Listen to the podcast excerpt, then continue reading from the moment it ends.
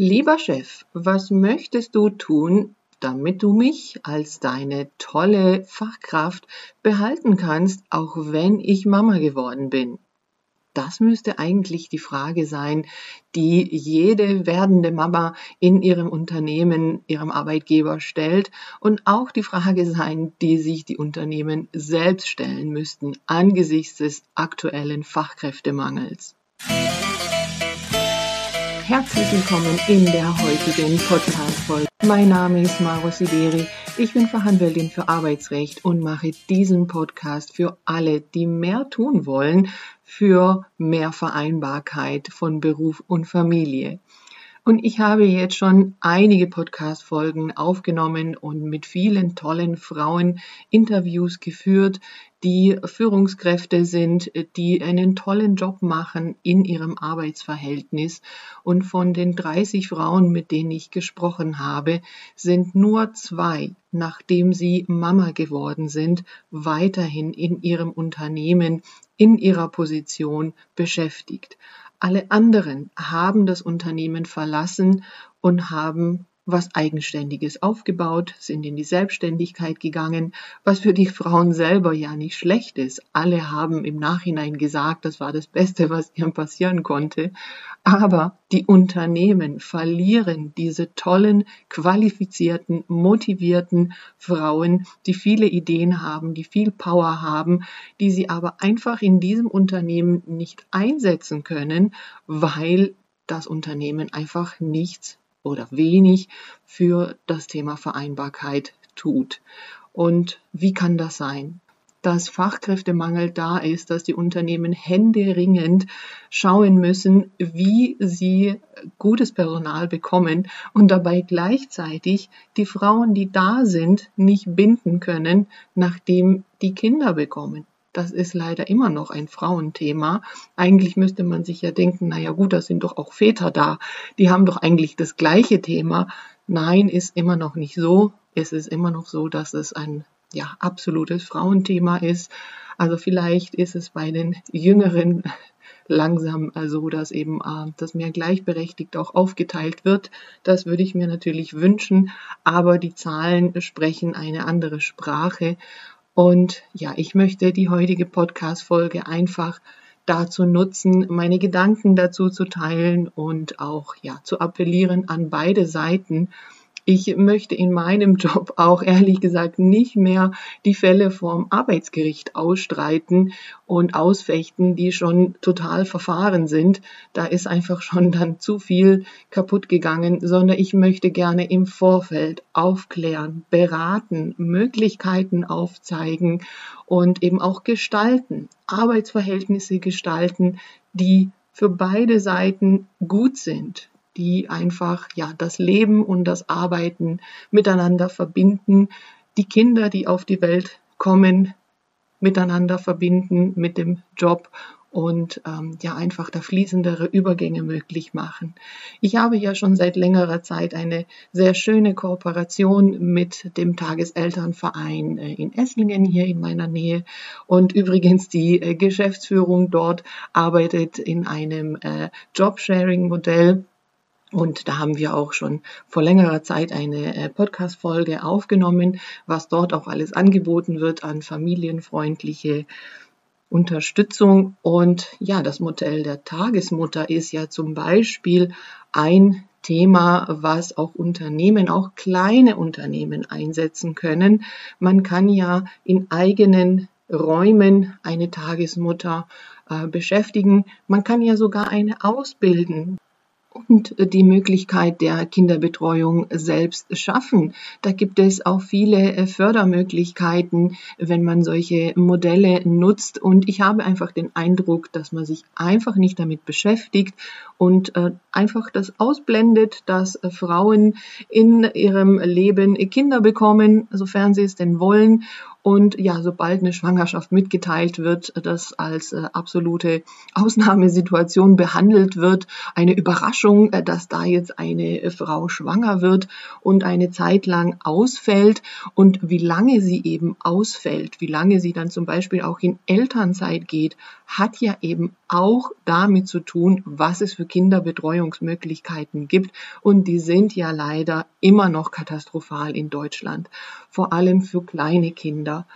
Und da muss man natürlich den Ball in beide Richtungen werfen. Das ist schon richtig. Auch bei den Frauen ist es so, das versuche ich auch immer wieder zu sagen, dass man da auch aktiver an dieses Thema rangehen müsste und eben auch den Arbeitgeber da auch mehr in die Verantwortung nehmen müsste. Deswegen eben meine Eingangsfrage auch, dass man da aktiv das Gespräch sucht und eben mitteilt, dass man schwanger ist, aber nicht in einer Rechtfertigungssituation äh, sich äh, fühlt und sich jetzt irgendwie entschuldigen muss dafür, dass man schwanger geworden ist, sondern dass einfach auch ganz normal aufgenommen wird, idealerweise natürlich freudig aufgenommen wird, dass da jetzt ein äh, neuer Mensch auf die Welt kommt und dass man einfach gemeinsam überlegt, wie geht's denn dann eben jetzt auch mit Kind weiter? Das kann doch nicht sein, dass man da keine Lösungen parat hat und dass da die Frauen strugglen äh, wie verrückt, äh, die Unternehmen ähm, teilweise beleidigt sind, wenn äh, Frauen mitteilen, dass sie schwanger geworden sind und sich da irgendwie hintergangen fühlen. Das kann doch nicht das Modell des Arbeitslebens von heute sein. Jetzt kommt Werbung. In diesem Podcast bin ich auf der Suche nach attraktiven Arbeitgebern und ihre entscheidenden Merkmale. Neben einer erfüllenden Arbeit und einem guten Gehalt sind Mitarbeiterbenefits eine tragende Säule, um neue Fachkräfte anzuziehen und das bestehende Team zu motivieren. Ich möchte euch in dieser Podcast-Folge das Dienstrad-Leasing von Katzenmeier vorstellen. Dieses Leasing fordert von dir als Arbeitgeber weder Kosten noch Zeit. Deine Arbeitnehmer können sich dadurch auf ihr Wunschfahrrad schwingen und bis zu 40 Prozent gegenüber dem Privatkauf sparen. Das steigert nicht nur die Lust aufs Fahrradfahren, sondern fördert zudem die Gesundheit und Motivation. Und damit ist das Fahrradleasing für alle Seiten eine klare Win-Win-Situation. Du möchtest deinen Arbeitnehmern ihr Wunschrad ermöglichen, Katzenmeier bietet nicht nur das schnellste Dienstradleasing auf dem Markt, sondern sichert dich zudem in jedem Fall ab. Einfach einen unverbindlichen Termin vereinbaren und kurz darauf kann schon losgeradelt werden. Alle weiteren Infos findest du in den Show Notes. Und übrigens ist in der nächsten Podcast-Folge der Marketingleiter von Katzenmeier bei mir zu Gast so dass dort noch viel mehr Infos rund um das Dienstradleasing zu erfahren sind. Werbung Ende.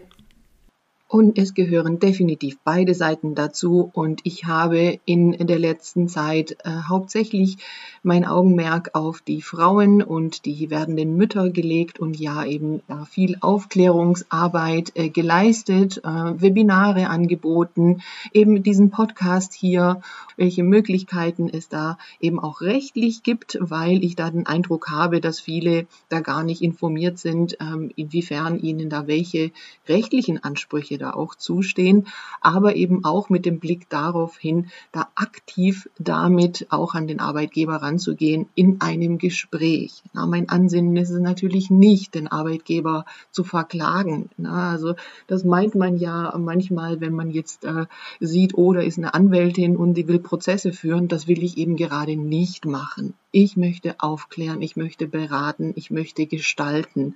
Ich möchte Arbeitsverhältnisse, Arbeitsverträge gestalten, die Arbeitszeitmodelle äh, erlauben, äh, die eben ja mehr Vereinbarkeit äh, hergeben und für beide eine Win-Win-Situation darstellen. Das ist mein Anliegen. In den nächsten Folgen möchte ich mehr auch äh, auf die andere Seite blicken und auch mit Unternehmern, Unternehmerinnen sprechen, die verschiedene Möglichkeiten in ihrem Unternehmen für mehr Familienfreundlichkeit anbieten, einfach Ideen geben und ähm, ja Möglichkeiten aufzeigen, die vielleicht anderen so nicht bekannt sind, kreative Lösungen aufzeigen, was in welchem Umfang möglich ist und häufig ist es nicht erforderlich, ein Riesenunternehmen zu haben, um eine Betriebskita einzurichten. Das ist mir ja vollkommen klar. Darum geht's ja auch gar nicht. Aber es kann eben auch kleine praktische Lösungen geben, die einfach konkret helfen. Und deshalb, ja, freut euch auch auf die nächsten Folgen. Und wenn ihr auch tolle Beispiele habt, die äh, wir hier zeigen können, ähm, wie was eingesetzt wurde, um eben auch einen guten und schnellen vielleicht ähm, Wiedereinstieg auch nach der Elternzeit zu ermöglichen, meldet euch gerne bei mir. Teilt die Folge gerne an diejenigen weiter, die einen Beitrag leisten können für mehr Vereinbarkeit und ja, meldet euch auch gerne bei mir, falls ihr da mehr Infos haben möchtet, ich biete ja regelmäßig in-house äh, Firmenseminare und Workshops äh, zu all, all den arbeitsrechtlichen Themen, aber speziell eben zu diesem Herzensthema äh, von mir, Elternzeit, Mutterschutz, Schwangerschaft und eben die Möglichkeiten auch die Arbeitsverhältnisse, die Arbeitsverträge so zu gestalten, dass da zum Beispiel Arbeitszeitmodelle vorgesehen sind, ähm, Arbeitszeitkonten, eingerichtet werden, die da einfach mehr Flexibilität ermöglichen. Wenn euch diese kurze Folge gefallen hat, würde ich mich sehr freuen, wenn ihr euch zwei Sekunden Zeit nehmt und eine äh, Sternebewertung bei Spotify oder Apple Podcasts hinterlasst. Und ich freue mich, wenn ihr auch nächstes Mal wieder dabei seid. Macht's gut.